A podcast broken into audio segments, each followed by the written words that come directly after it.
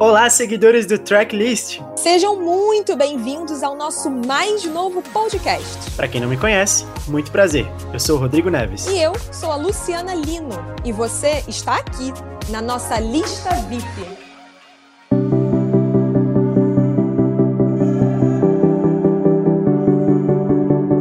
Oi, pessoal, mais um Lista VIP sobre o Grammy 2021, porque a gente ainda está muito impactado. E foi um Grammy de recordes para mulheres. A Beyoncé, por exemplo, quebrou o recorde de artista feminina que mais venceu na história da premiação. Sim, e a gente falou sobre a Beyoncé no nosso último episódio. É só voltar aí que vocês vão encontrar. Mas esse programa é sobre a mulher que mais venceu a categoria de álbum do ano. É com você, Taylor Swift. Vintage tea, brand new phone, high heels on, cobblestones. When you are young, they assume you know nothing. Pois é, a Taylor Swift levou o principal prêmio do Grammy pela terceira vez. Em 2010, ela conquistou seu primeiro troféu na categoria de álbum do ano com Fearless e depois, em 2016, com 1989.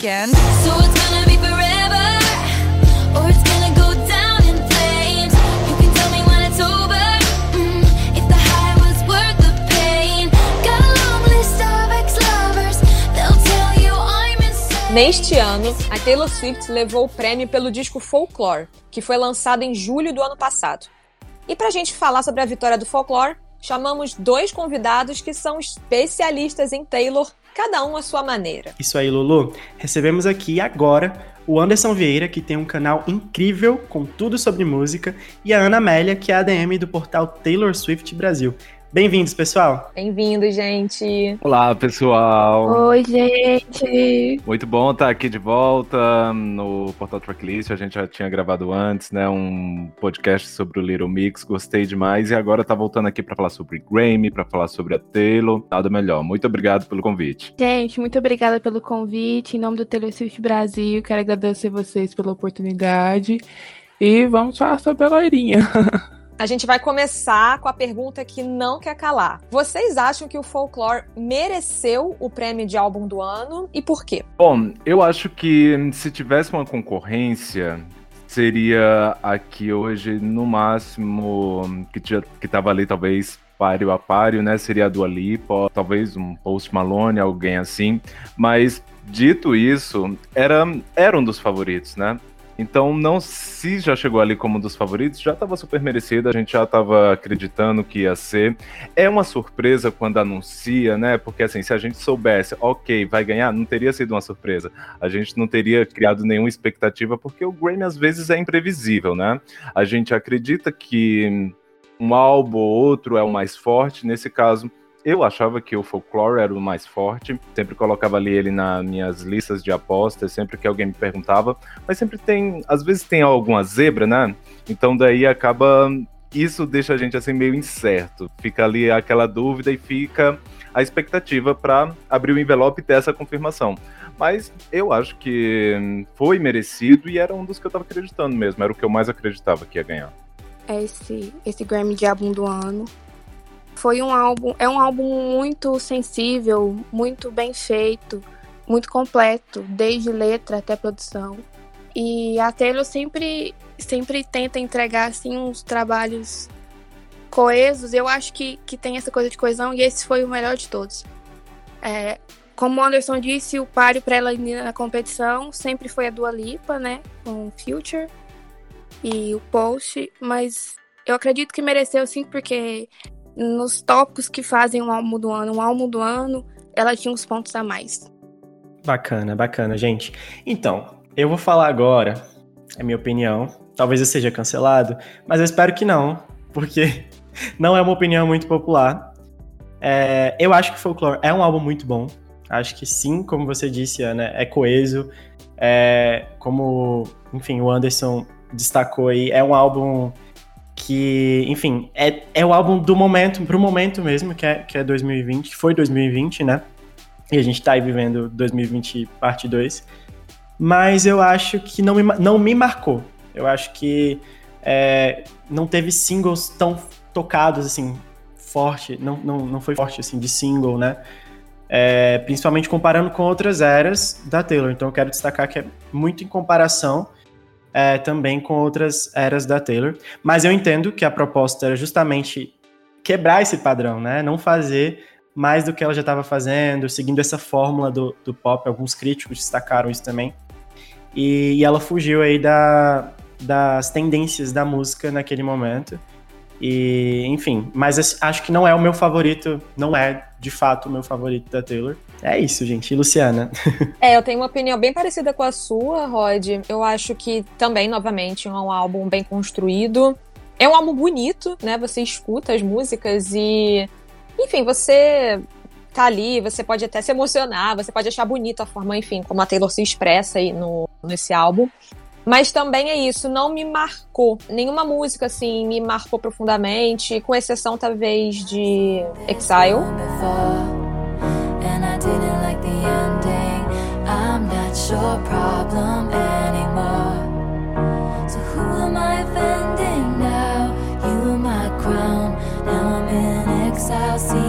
Eu acho a mais bonita do álbum. Mas as outras não me pegaram tão forte assim. Uma coisa que me chamou muito a atenção no folklore foi a forma como a Taylor personalizou o álbum com essa estética toda meio indie, com começando as músicas com letras minúsculas e algo tudo mais, já nesse sentido.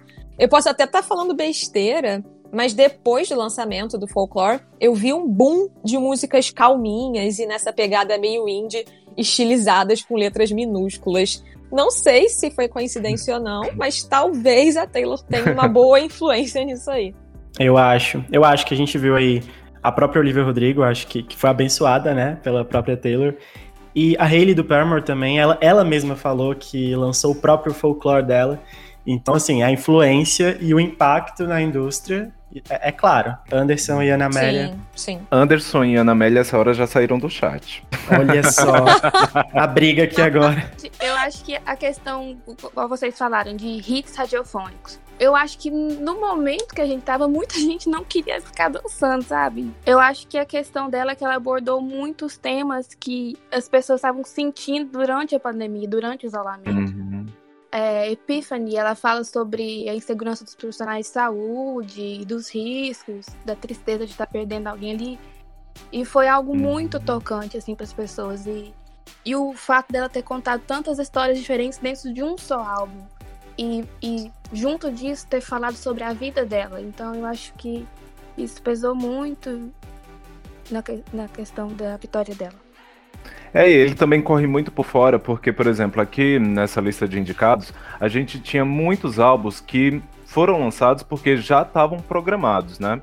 Então, tipo, da Dua Lipa saiu, sa saiu ali no comecinho de tudo mesmo, mas a gente sabe que saiu daquele jeito, um álbum super pra cima, super dançante, pra animar, mas porque ela já estava com ele preparado desde o ano passado, né? Então ela não ia cancelar. O do Post Malone foi um dos que só foi indicado esse ano porque saiu no finalzinho de 2019, né? Assim como agora para o Grammy de 2022 a gente vai ter coisa que saiu no final de 2020.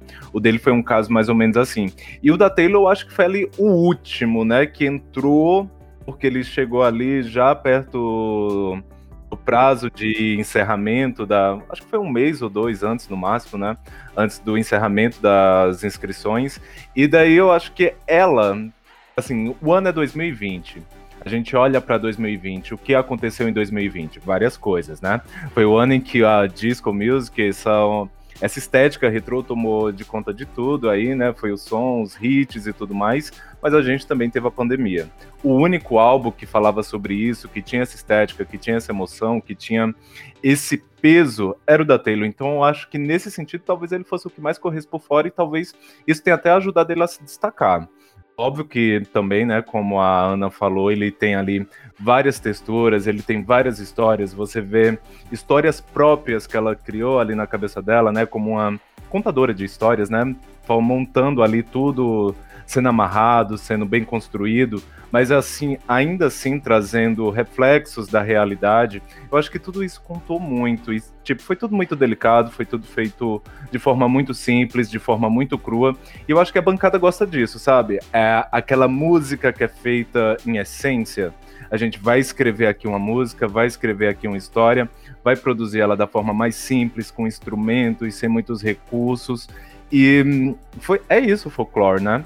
Eu acho que tudo isso deve ter contado acima de outros. Óbvio que se a gente for pensar assim, os hits do ano, talvez Circles, assim, a gente não teve The Weeknd, né? O The Weeknd foi esnobado, mas tirando After Hours e tirando Blind Lights, Circles era a maior música, ficou aí quase um ano também no top 10 da Billboard, já foi uma das músicas mais tocadas do ano nos Estados Unidos.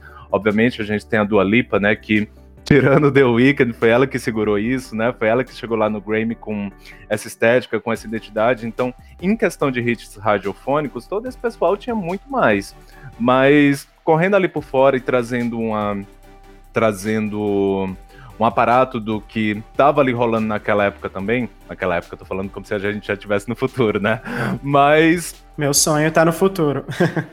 então, o meu também. Então, acho que tudo isso pesa, eu acho que tudo isso contou na hora do voto, né? Porque assim, merecer, tinha muitos merecedores ali, mas tem aquele que por algum motivo tem que estar tá um pouco acima. Porque senão poderia ser para qualquer um, né? Seria um sorteio e não uma votação de especialistas. Sim, com certeza. E o que vocês falaram justamente lembra o quê? A Taylor escreveu esse álbum no, iso no isolamento social. Né? Ela tava. Uhum. Foi na pandemia, foi ali quando tudo estava acontecendo. Então ela parou, ela foi se isolar, na verdade, né? Ela foi para longe para fazer esse álbum, para fazer uma coisa mais intimista. E assim, essa é a minha opinião e da, da, da Lu aqui, que não é, não é a opinião do tracklist, né? E não é a opinião, acho que da maioria, e do, do Grammy também não foi. Mas a gente. É bom esse contraponto, né? A gente tem aí também, por exemplo, o que vocês falaram, a Dua Lipa já tava com quase tudo pronto, né? Já tinha single rolando. É, a Lady Gaga também, que, que não tava né, nessa categoria, mas ela também chegou a adiar o álbum dela justamente porque ela é um álbum bem dançante, apesar das letras serem bem, né, tem umas coisas bem profundas e tudo mais, mas ela chegou a cogitar não lançar esse álbum, ela chegou a adiar também ali para um pouquinho depois, justamente por conta de que não estava no clima disso. Só que ao mesmo tempo ela mesma falou que, pô, a gente tem que, é, a gente tem que continuar dançando, a gente tem que continuar seguindo ali apesar, né, de, uhum. de, de, tudo que tava rolando. Dançando assim, em casa, né? É porque eu acho que esse período exige um balanço da gente, né? A gente nem pode fugir da realidade, viver só de escapismo em meio a tudo que tá acontecendo, mas também tem que ter a distração, né? Tem que ter alguma coisa, porque senão a gente se afunda demais. Então daí é meio que um balanço, tipo, ok, a gente tem aqui um refúgio para quando a gente a cabeça estiver ali muito pesada, a gente tem esse refúgio, mas também não adianta viver só de refúgio, né? A gente também tem que ter um pezinho na realidade para entender o que está acontecendo, porque senão a gente não vai andar, a gente não vai sair dessa. É um equilíbrio, é né? É por aí. Eu até, assim, é, gente, eu ouvi que vocês falaram, eu não tinha pensado nisso, eu achei bem legal os pontos que vocês trouxeram, e eu queria complementar aqui em relação a justamente, né, as antigas eras da Taylor Swift, que a gente que o Rodrigo até falou agora há pouco, que realmente o Folklore não é um álbum muito pop, né? Ele não tem essa essa vibe, digamos assim, como os álbuns anteriores da Taylor tinham. É porque realmente é isso, é, combina muito com o momento que a gente está vivendo e também eu acho que essa mudança do Lover, por exemplo, pro Folklore, né? O, o, Lover é de 2019, não é? Então, assim, vamos lá, teve um ano e pouquinho aí de diferença e uma mudança tão brusca de um álbum para outro. Mas isso também mostra a versatilidade da Taylor Swift. Pô, ela é uma artista, uma grande artista, isso ninguém pode negar. E eu acho que justamente o fato dela conversar com esses estilos diferentes e adequando cada coisa para cada momento, né? Isso é muito legal também. Eu acho que isso também pode ter favorecido ela nesse sentido, né? Tipo, poxa, uma, uma artista que gravou Bad Blood há pouco tempo, hoje tá gravando folklore. Então, assim, é, acho que transita também essa versatilidade. É, e eu acho que dentro dela, eu acho que ela já devia ter essa vontade de fazer algo mais assim, porque a Ana provavelmente deve lembrar, mas quando eu vi, quando foi anunciado o Folklore e saiu o Cardigan primeiro, eu me pareceu, acho que só quando o anúncio. A Ana talvez possa confirmar isso, não sei se ela sentiu isso também, mas quando foi anunciado daquela forma, já me lembrou uma coisa meio safe and sound que ela fez pra. Nossa. Nossa. Pra Jogos Eu Vorazes, né? Me lembrou muito. A última vez que ela flertou assim com, essa, com esse gênero mais calmo foi Safe and Sound e ela levou um Grammy.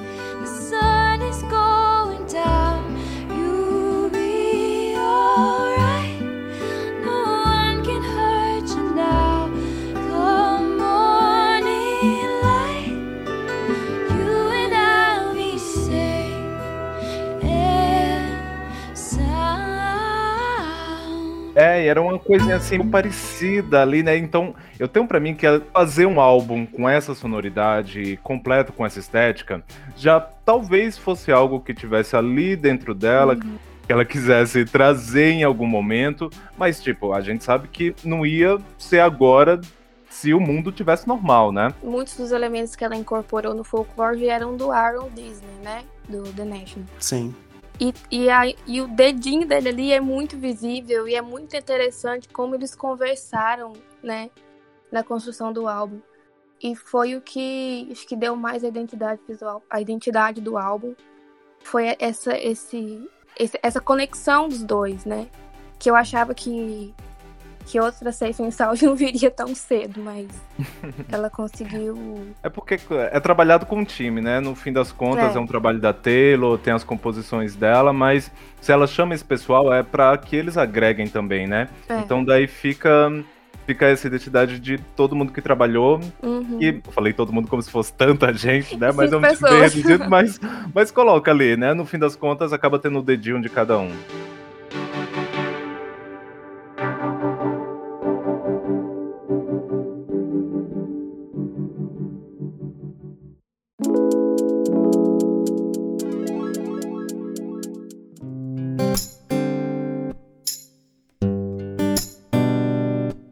Eu quero saber se Folklore é o álbum favorito de vocês dela. E se for ou se não for, eu quero o top 3 aí dos álbuns favoritos da Taylor de vocês.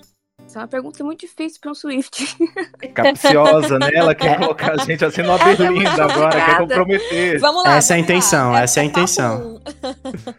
Ó, então eu vou começar, vou deixar um pouquinho de tempo pra você pensar, tá, Ana? Tá. Então eu, ó, eu tenho uma dificuldade de quando sai algo assim, eu fico muito empolgado quando algo sai, mas quando me pedem pra listar algo assim, eu tento puxar pelo mais afetivo, pelo que eu tenho mais memória. Então, porque eu já vivi há mais tempo, já conheço há mais tempo, já tenho ali uma trajetória maior. Então, essa pergunta daqui cinco anos, eu poderia incluir o folclore. Mas como você tá me perguntando agora, o meu top 3 que eu vou assim colocar, eu coloco 1989 em primeiro lugar, o Red em segundo e eu acho que em terceiro eu coloco Fearless. Eu sei que às vezes alterna, às vezes o Red sobe pra primeiro, o 1989 vai pra segundo, mas é que eu já já tá aí há tanto tempo, né? Já quase uma década com esses álbuns. Bom, o Fearless realmente é uma década, o 1989 meia década, o Red já tá aí há um bom tempo também. Então, por esse histórico, eu acabo deixando assim o que sai recente um pouco pra continuar avaliando. Mas esse é o meu top 3, mas enfim, se você me perguntar daqui a 5 anos, quem sabe isso não muda. Quem sabe o Folklore não entra aí no lugar do Fearless, talvez? No, no fandom a gente costuma dividir, fa- brincar de culture fans e pop fans, né? Eu sou uma admiradora da era- das eras country da Taylor. O meu favorito é o Speak Now, porque tem muito isso que o Anderson falou de, de memória afetiva. É, e é um álbum que ela compôs todo sozinha e, e, nossa, eu acho maravilhoso. O segundo lugar é do Red, que não pode ficar fora de nenhum top 3. Incrível, a, a era foi. A era foi enorme, foi linda. É, e o terceiro lugar fica pro Fearless também, porque tem aquela memória afetiva de quando eu conheci a Taylor, de quando eu comecei a ouvir as músicas dela, me identificar. Mas é igual o Anderson falou. Hoje é esse, mas pode mudar. Mas o primeiro lugar sempre vai ser o Speak Now. É, e agora que vocês causaram uma guerra no Twitter, é, a gente quer saber qual é o pior álbum dela. Mentira, gente, é brincadeira, tá? Não, Ai, vamos- não, você é cancelada. não vou fazer essa pergunta, não, é brincadeira.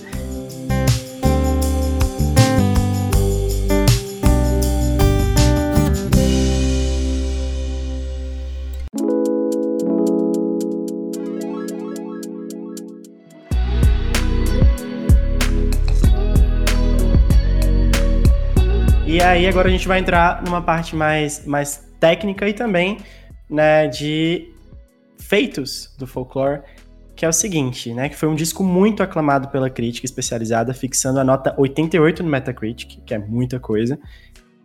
Ah, e vale lembrar também que foi o álbum mais vendido nos Estados Unidos, né, no ano passado. E Anderson, a gente falou aqui as nossas opiniões, críticas, vendas, mas o que você acha que realmente faz ser o álbum do ano para o Grammy, né? Não tô falando do folklore, mas o que que eles levam mais em consideração? O que faz um disco ser o álbum do ano, né? No caso. Essa é uma pergunta que va- talvez vale um milhão de dólares, porque a cada ano a gente tem uma, um, algo, uma vitória que aponta a gente para um lugar diferente, né? Às vezes é o mais aclamado pela crítica, aquele que parece ser um consenso. Às vezes é o mais vendido, é o que faz mais sucesso. Às vezes é um meio termo dos dois. Então, assim, cada ano a gente tem respostas que, ou a gente tem vencedores que nos dá respostas diferentes. Então é um pouco complicado assim ver isso. Mas nesse caso, nesse ano, eu acho que foi o, o fato dela correr por fora, de ter o álbum mais original, vamos dizer assim, entre os que estavam concorrendo ali. Todos os álbuns são originais, né? Todo mundo teve ali um trabalho bem diferente um do outro. Mas quando a gente olha, ela foi a que conseguiu entregar ali o álbum que mais diferente, né? Não tinha tanta dança, não tinha tanto. Não tinha essa coisa de ser radiofônico, era algo mais indie, era algo mais metafórico, com letras que trazem ali histórias e tudo mais. Então, eu acho que isso deve correr ali por fora, né? Deve fazer ela atrair muitos votos por conta disso. Óbvio que a Taylor é uma das maiores artistas que a gente tem no mundo hoje em dia, então isso aí também dá um peso ali para ela. Às vezes pode ser positivo, pode ser negativo, dependendo do ano, né? Porque, por exemplo, quando a gente olha lá em 2015, foi o Grammy de 2015 que tinha Daft Punk e o Red. Eu achava que o Red ia ganhar. Eu achava que ele ia ganhar porque, tipo, o Random Access Memories é um álbum que eu lembro ali de Up All Night to the Sun, Get Luck, né, o nome da música. Eu lembro desse álbum, assim, pelos singles que ele teve, mas quando me pergunta assim, qual foi o melhor álbum daquele ano? Pô, não ia lembrar de Daft Punk, né, mas às vezes eles, mas eles ganharam. Então, quando a gente chega aqui em 2020, tem várias coisas que a gente pode considerar, mas eu acho que a originalidade dele entre aqueles concorrentes pesou muito não só a originalidade, né, mas como a pontualidade do tema e da produção como ele foi feito. Muito boa sua colocação. Só que como você falou lá atrás, né, eu falei do folclore, você falou Anderson está saindo da sala, você falou de Daft Punk, eu vou falar Luciano está saindo da sala. Mentirinha, não, mas achei bem, bem não, eu entendo. consideração. Tipo, eu, não, tá tudo certo, tá tudo bem. É, eu achei que o, que o Future Nostalgia ia levar. Eu, não, não era nem uma torcida mesmo, eu, eu, eu achei. Né? É é aquilo que o Anderson falou no início. A gente tem sempre. É uma surpresa, porque não, não, não é algo que, que vão falar antes, é uma surpresa ali. E eu achei que tava entre, entre Folklore e Future Nostalgia. O, apesar de não ser algo ali é, um conceito do momento, né? Que foi o, o, que não foi o Future Nostalgia, mas foi um álbum, álbum marcante pro ano, né? Que tocou muito, tava ali presente. É um álbum que tem uma qualidade muito boa. Seguiu ali uma tendência, né, dos anos 80, dos anos 80 ali, tocou bastante música de balada. Ajudou né? a ditar, né, essa tendência que a gente Essa tendência. agora. E aí isso me, me, me deixou ali acreditar, me fez acreditar que levaria, né, o álbum do ano, mas levou uma categoria muito importante também, que foi melhor vocal pop, né? Então, que também eu não sei, eu fiquei pensando, será que não foi uma média que o Grammy faz pra tipo, hum, não vou dar o álbum do ano, mas vou botar ali numa outra categoria. Fiquei pensando nisso também, mas acho que mereceu. Acho que mereceu. É que eu acho que entre a Dua Lipa e a Taylor, elas tinham duas coisas bem distintas que deixavam ela como as duas como favoritas. Porque eu acho que a Dua Lipa, ela teve o ritmo de 2020. Ela teve ali o som que foi a tendência do ano. Quando a gente vem em 2030 e lembrar quais eram as músicas mais bombadas de 10 anos atrás, ah, em 2020 foi o ano em que o disco voltou com tudo. Então quem era que estava liderando isso? Uma dessas pessoas era a Dua Lipa. Então a Dua Lipa ela tinha um ritmo e a Taylor provavelmente tinha a narrativa, ela tinha as letras, ela tinha a história do ano. Então acho que por isso que as duas eram tão favoritas.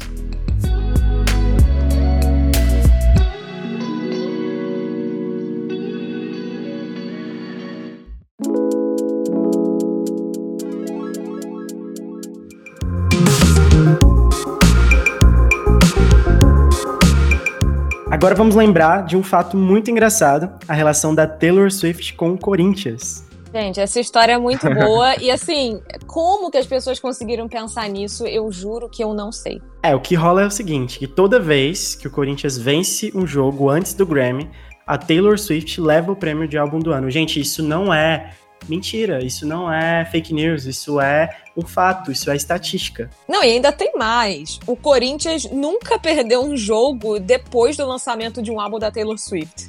Então, assim, por isso que tá tudo muito casado, muito... Que doideira, né? E quem vai contar essa história pra gente é o Fernando Marques, que é colunista do Tracklist e corintiano roxo.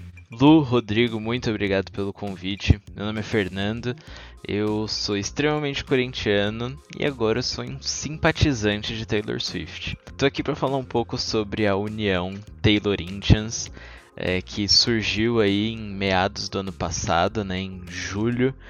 Quem trouxe essa informação foi o Danilo Soares, da página Timão Dados, faz um trabalho incrível. Então, em julho surgiu essa primeira informação com o lançamento do Folklore. Era uma situação que o Corinthians precisava ganhar, e após o lançamento, o Corinthians ganhou. Já tinha ganho o jogo anterior ao lançamento do disco e depois ganhou também. Então, parte da torcida já conhecia essa informação. Só que tudo explodiu quando a Taylor resolveu lançar o Evermore. O Corinthians tinha um jogo muito importante contra o São Paulo.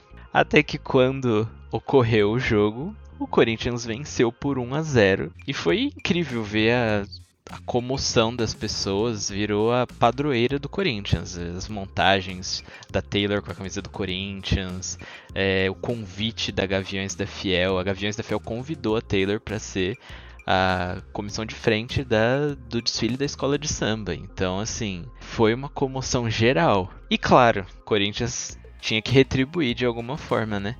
E retribuiu. A união Taylor-Indians mais forte do que nunca também está presente no Grammy. Todos os jogos do Corinthians antes da premiação, se o Corinthians ganha, durante o Grammy, Taylor ganha o álbum do ano. Aconteceu em 2010, o jogo foi no mesmo dia, o Corinthians ganhou de 1 a 0 contra o Palmeiras, Taylor ganhou o álbum do ano. Em 2014, com o Red, o Corinthians perdeu, não ganhou o álbum do ano. Em 2016, contra o São Paulo novamente, o Corinthians ganhou de 2 a 0 e no outro no dia seguinte, Taylor ganhou o álbum do ano. E em 2021 não deu outra, o Corinthians ganhou de 1 a 0 e mais tarde no mesmo dia, Taylor levou álbum do ano com o Folklore. Então a união Taylor-Indians é simplesmente absurda. Quero agradecer, né, primeiramente ao convite. Espero que tenha ficado claro aí essa essa cena Taylor Indians, a padroeira do Timão. Então agradeço também o convite, Lu e Rodrigo, obrigado e sucesso aí no episódio. Valeu. Gente, essa história é tão boa que eu já tô até pensando em fazer um vídeo sobre isso. Olha só. só! Faça! É ótima essa história, é ótima. Tem outro fato muito bizarro que é assim, quando no lançamento do, do Evermore tinha o jogo Corinthians e São Paulo. E era um jogo em um domingo, dia 13, que é o aniversário da Taylor, e ela tava fazendo 31 anos, que é 13 ao contrário. Ca- Foi muito estranho. E ele ocupava a 13 terceira colocação no campeonato, então foi assim, que coisa bizarra. Gente, chocado. Eu tô muito chocado. Gente, sério. O que, que a gente vai pensar sobre isso? Não tem nem o que pensar, gente. Tava escrito nas estrelas. É, eu acho que a energia aí, gente, não é possível. É, Não tem Eu acho que ela merece ter enredo de escola de samba, ainda já tem muita história pra contar. Gente, com esse convite aí da Gaviões. É, fica a dica pra Gaviões. Próximo carnaval, Taylor Swift no Brasil. Cara dela, né? filho? A cara, A cara dela. A cara Sam- dela. Vai sambar, vai usar roupa ali de rainha de bateria, com certeza. É a cara dela.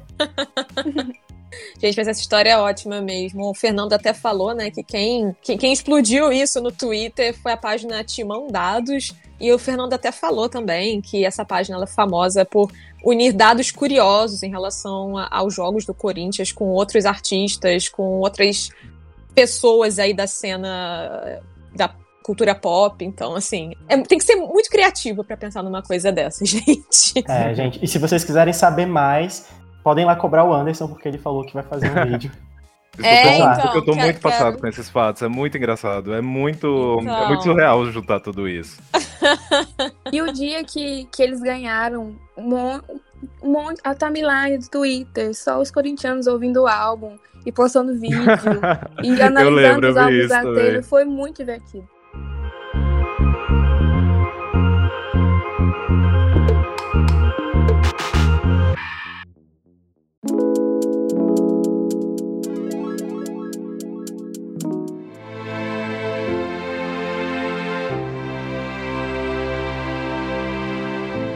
Bom, pessoal, infelizmente já precisamos encerrar por aqui, mas o papo foi muito bacana.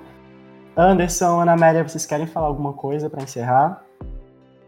Gente, queria só agradecer mais uma vez o convite, convidar para quem não conhece, o meu nome é Anderson Vieira, tem um canal no YouTube, tem bastante conteúdo sobre a Taylor, mas também tem música, cultura pop em geral, dá uma passadinha lá se vocês não, que eu, que eu acho que vocês vão gostar. Eu espero que vocês gostem. Vocês têm que gostar. Vocês têm que gostar. Tô aprendendo a fazer jabá, por isso que às vezes eu ainda me enrolo, mas uma hora a gente chega lá. Tá certíssimo.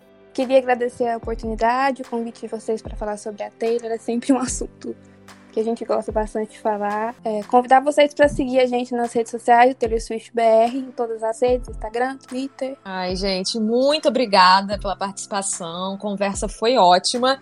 E olha, me deu até vontade de ouvir o folclore de novo com essa ótica que vocês trouxeram pra cá, porque era uma coisa que eu, pelo menos, ainda não tinha pensado. E eu acho que faz todo sentido. Então, muito obrigada. Vou te dar uma dica para ouvir o folclore, então. É, ouve e lê um pouco sobre as teorias, as histórias do álbum. No, no nosso site você encontra. É muito interessante ler as teorias, como ela criou um universo enorme na cabeça. Pô, legal, bacana. Olha só, o jabá que não foi só para Taylor Swift, mas também para o site Taylor Swift É Brasil. claro. É claro. Isso ajuda a entender também, né? De É. fato, né? Construção do álbum, bacana. Vou ouvir e É. vou ler também.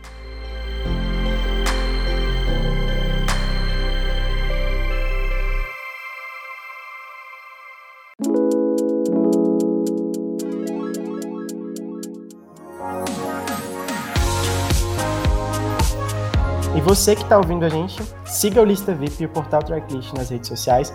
E não esqueça de conferir o nosso site para saber tudo sobre o mundo da música, tracklist.com.br. É verdade, ó. Lembrando que lá no tracklist.com.br também tem resenha do folclore, tem vários textos ali falando sobre, falando bem, tá, galera?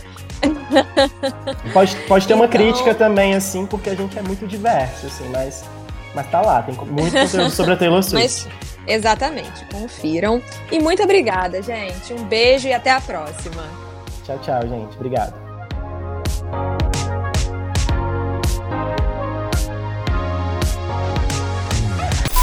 Ah, era eu agora. Peraí. É... Rodrigo, me perdi. Tá, pode deixar que eu faça.